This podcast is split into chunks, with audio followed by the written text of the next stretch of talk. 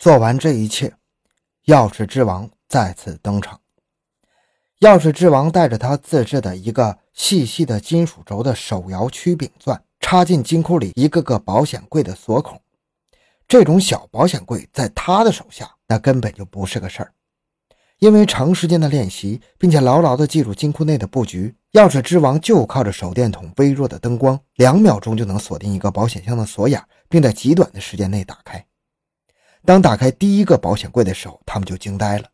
保险柜里存放的细致的皮箱里面包裹着柔软的天鹅绒内衬，虽然只有微弱的手电光，依然可以看见里面放着的钻石闪闪发亮。除此之外，很多皮箱里面还有大量的各国货币。检查了几个包内的赃物之后，金库里的三个人只管开锁拿包，再也没有检查过。毕竟这么高级的金库里。藏着的肯定都是宝贝，最主要的还是他们时间已经不多了。直到早上五点半，四个人一共打开了一百零九个保险柜，拿走了里面一百零九个皮包。如果不是街道上即将布满人群，这些盗贼想把金库给偷光啊！但是时间告诉他们不得不停止了，再拖下去，街道上很快就会人满为患。闪电迅速报告给莱昂纳多，让他提前等待在约定的地点。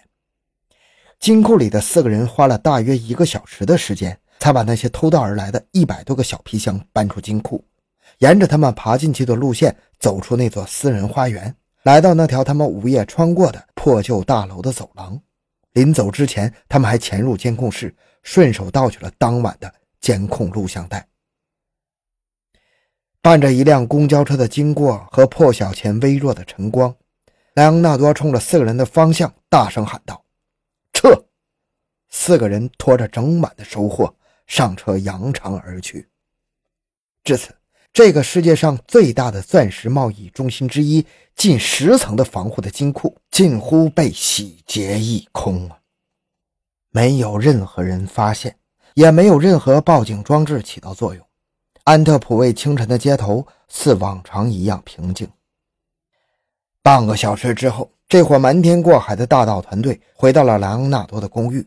下一步，他们将要分头赶往意大利，在那里跟那个犹太人商会，和他分赃。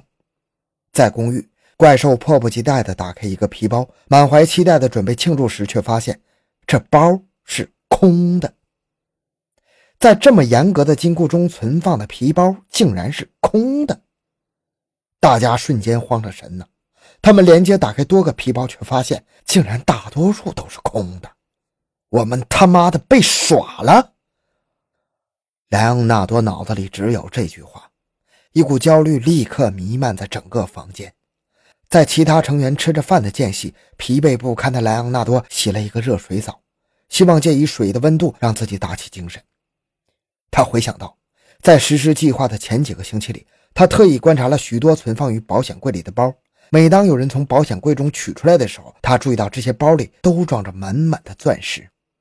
他根据自己的经验，觉得这一百零九个包里怎么也能卷出一亿美金来。现如今，这些包大多都是空空如也，剩下一些有东西的箱子加起来总共差不多只值两千万美金呢。出来之后，这一伙人都一直在一起行动的几个人都没有掉包的可能。难道这些箱子本来就是空的吗？可是这些钻石经销商怎么一夜之间把保险柜给掏空了呢？猛然之间，他想起一个画面，让莱昂纳多触电一般的瞪大了眼睛。他产生了一个更大胆的想法：这个犹太商人可能提前就通知了他的很多同行，在他们行动前提前取走了自己的库存。这个犹太商人找到他们，根本就不是为了让他委托偷金库赚钱，他根本就是希望他们把东西都偷走，然后假装自己和同行的存货都在里面，谎报自己货物一同被偷，而实际上早已经提前转移。这样，犹太商人和其他的每个同行都可以得到巨额的保险金，而且没有任何损失。这是骗保啊！而且莱昂纳多回想起来。钻石中心的租客每个人的办公室里也有保险柜，从金库取出，再乘坐电梯直接进入办公室存放。不然，为什么近乎所有的包都是空的呢？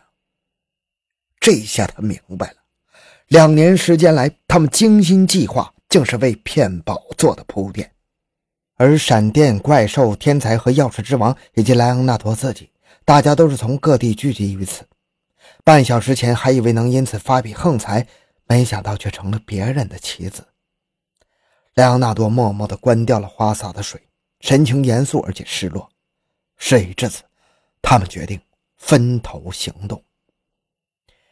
之后，一起在米兰外的一个小镇碰头，跟犹太商人会面，一起分赃。当然，更重要的是要当面问清楚那个犹太商人这一切的真相。他决定带着闪电回到都灵，顺便沿路烧毁手头各种可能暴露他们的证据。至此，整个盗窃案件已经发生了十几个小时，警察和钻石中心依然没有发现这起震惊世界的盗窃事件。莱昂纳多也安慰着自己，虽然偷盗的金额远远达不到自己的预估，但是好在一切非常完美，在神不知鬼不觉的销毁证据，自己就能永远的逍遥法外。但是事情之后的发展。逐渐的超出了他的掌控。当天晚上六点，闪电开车载着莱昂纳多前往都灵。一路上，闪电像被吓破了胆子一样，不停的望着窗外一闪而过的汽车。上路仅仅二十分钟，他就颤抖着说自己没办法开车了。莱昂纳多回忆道：“当时的闪电像融化了一般，有气无力，心神不宁。我一直劝解着闪电放轻松。”甚至想过把他送到布鲁塞尔火车站，再自己销毁赃物。闪电却百般不乐意，叫喊道：“绝对不能带着这些证据去布鲁塞尔，那里到处都是警察，去了就是自投罗网。”一路上，闪电担心现在全城的警察已经在通缉他们了，不停地叨叨着，要求立刻销毁赃物。在这儿，就这儿，扔到这儿。经过一条森林土路的时候，闪电惊恐地大叫着，为了避免夜长梦多。莱昂纳多只好下车。旁边的闪电看着周围昏暗的环境，闪电在旁边应和着：“在这里销毁赃物，简直完美。”莱昂纳多往前走了走，发现了一个生锈的、破旧的铁门，似乎在二战之后这里就再也无人到访，好像早已荒废。那就这里吧。莱昂纳多转身准备回到车里，把那些证据拿出来烧掉，结果却发现闪电早已把它们随意丢在了树林中，并且在疯狂地踩着泥土，做着一些无谓的掩饰。闪电惊恐地看着莱昂纳多，好像有人来。莱昂纳多瞪了他一眼。此刻他们已经两天没有睡觉了。莱昂纳多观察着周围的环境，一切安静到跟自己内心格格不入。除了高速路上卡车经过的声音，唯一能听到的就是森林里那条小溪发出的孱弱的溪流声。再转过头看一眼闪电，此刻他呼吸急促而紧张，似乎刚经历了一场恐怖袭击。上车。莱昂纳多命令道：“这种地方就算随便扔一扔，也不会有人发现吧？毕竟，如果重新拾起来再找地方焚烧，不仅浪费时间，而且火光更容易引起别人的注意。”莱昂纳多也借此偷了个懒，他觉得至此这份工作也终于完成了。他这样安慰着自己。可这大概是他最后悔的一个决定。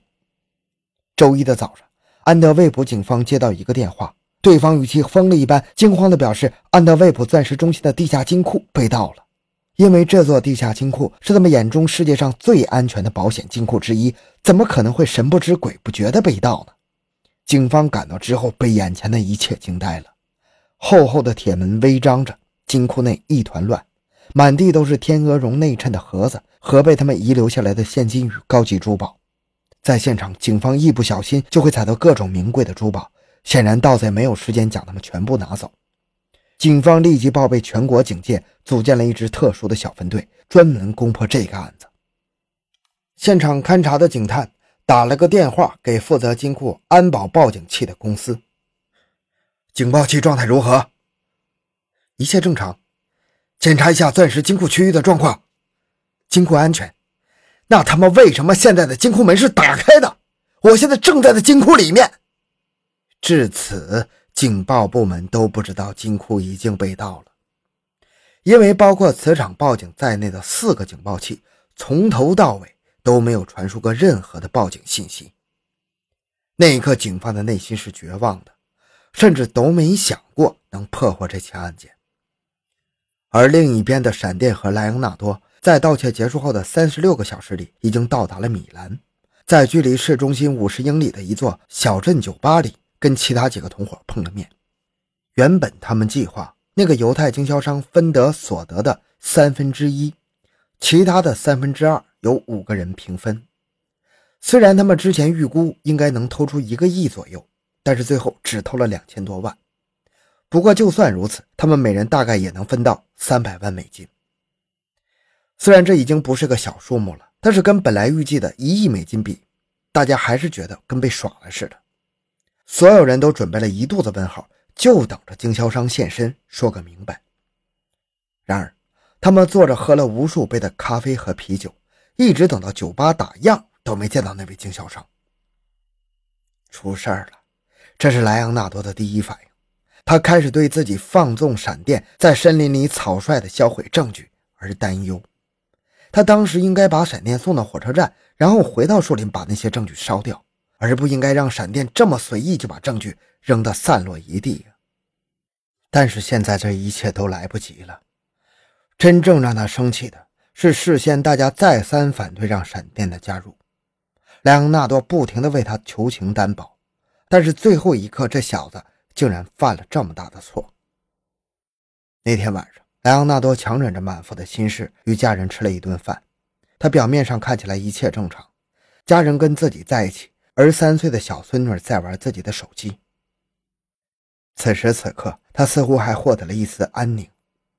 不过，他很快意识到了还有一个更大的问题：他必须再回一趟比利时，因为他租来的那辆车得还了。而且，钻石中心被盗之后，警方肯定要巡查里面的租户。刚出事自己就跑，太可疑了。他得回去刷个脸，顺便争取时间转移一下安放在安德卫普的赃物。妻子得知回家不久的莱昂纳德又要走，还为他精心准备了一场晚宴。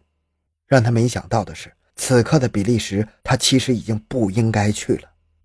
这个案子警方破得很快呀，不为什么，就是因为闪电扔掉的那些证据，不偏不倚的扔在了属于当地一处人家的树林里。一个五十九岁的比利时杂货铺商人，在一九九八年买下了这片小树林，因为临近高速公路，经常会有一些垃圾，这让老爷子很火大。起初看到这一袋袋垃圾的时候，老爷子还以为是那些乱丢垃圾的人，生气的报了警。这已经不是老爷子第一次报警了，他不断的抱怨着，警察也就不耐烦的听着，应付着老爷子说他们一定会去检查的。虽然他们一次都没去过，直到老爷子说出了一个信封上印着“钻石中心”的字样，警察一下来了精神。什么？什么钻石中心？安德卫普钻石中心。这一次，警察不仅来了，还带来了六个侦探。侦探们仔细地搜寻着袋子里的东西：信封、监控录像带，偶尔还有稀松散落的宝石啊！还不知道发生了什么的老爷子在一旁非常的开心，因为他觉得警察终于有一次重视自己的报警了。此时，侦探们在一张撕碎了的报警传感器的发票上找到了线索，他们像拼图一样，慢慢的将发票拼好。上面买家的署名是莱昂纳多。他们将这些证据打包带回了警局，并在其他碎纸上发现了两个名字：怪兽和天才。根据这些证据，比利时侦探已经初步确定，莱昂纳多就是这起震惊世界盗窃案的参与者之一。他们联系警方，迅速前往了莱昂纳多意大利的家中进行搜查。此时，莱昂纳多已经在返回比利时的路上。虽然担心，但却不知道事情已经发展到了这个地步。莱昂纳多的儿子发现警察来了之后，下意识的关门抗拒，并且不断的给莱昂纳多打着电话。然而阴差阳错，那天莱昂纳多的孙女玩他的手机之后，不小心把他手机调成了静音。儿子一遍一遍的打，正在开车的莱昂纳多却一个也没接到。一路回安特卫普办公室的路上，莱昂纳多一直都不知道，其实警方已经盯上自己了。警察没想到的是，虽然他们知道莱昂纳多会逃跑，但是从来没想过他还敢回到比利时，更没想到他还敢再去自己的钻石中心的办公室。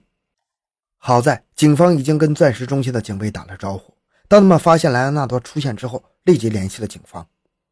警察赶到之后，发现莱昂纳多正若无其事地跟建筑经理聊着天看到警察之后，他也假装自己理解法语有困难，并声称不知道自己家具体在哪，只知道怎么走。那我们走吧。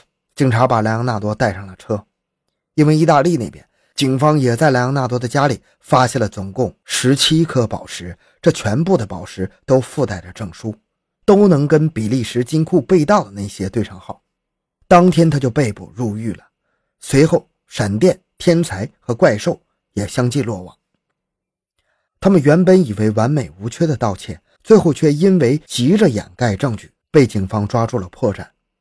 事后，天才和怪兽因为在金库里留下了 DNA 证据，被重判。莱昂纳多没进金库，而是一直在外面等着。警方只有他的宝石和发票之类的间接证据，没有他直接参与了金库劫案的直接证据。最后，他只判了十年。至今，钥匙之王依然销声匿迹，无处可寻。至于莱昂纳多口中的那个犹太经销商，再也没有出现过。那么，有个疑团。这次抢劫，莱昂纳多到底偷到了多少赃物？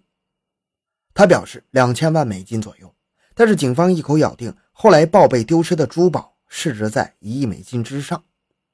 那到底是像他所说的，犹太商人的本意是为了骗保，还是莱昂纳多抛出一个诱饵，让警方怀疑他人呢？警方表示，钻石贸易本来就有很多见不得人的黑暗面，这个故事的结局有两种可能。莱昂纳多的诈骗说成立，那些串通好的珠宝商人提前将自己合法不合法的钻石都提前移出金库，然后谎称被盗，用那些合法的宝石骗取宝金。又或者，莱昂纳多根本就是与犹太经销商一伙的，偷到了警方估值的一亿美金宝石，但是编一个故事来掩人耳目。甚至这个犹太商人是他凭空捏造出来的，还是真实的存在，我们永远不得而知了。因为根据警方的搜查，这么多年他们再也没有找到任何莱昂纳多偷盗的宝石和钱财，而莱昂纳多对那些宝石的下落从此闭口不谈。他说过这么一句话：“等我出狱之后，这一切都会成为很好的谈资。”也许出狱后，莱昂纳多会直奔阿尔卑斯山的某个角落，当人们逐渐遗忘这件惊天魔盗团的故事之后，挖出那些警方压根找不到的宝石。从此消失于公众的视线。好了，这个案件讲完了。小东的个人微信号六五七六二六六，感谢您的收听，咱们下期再见。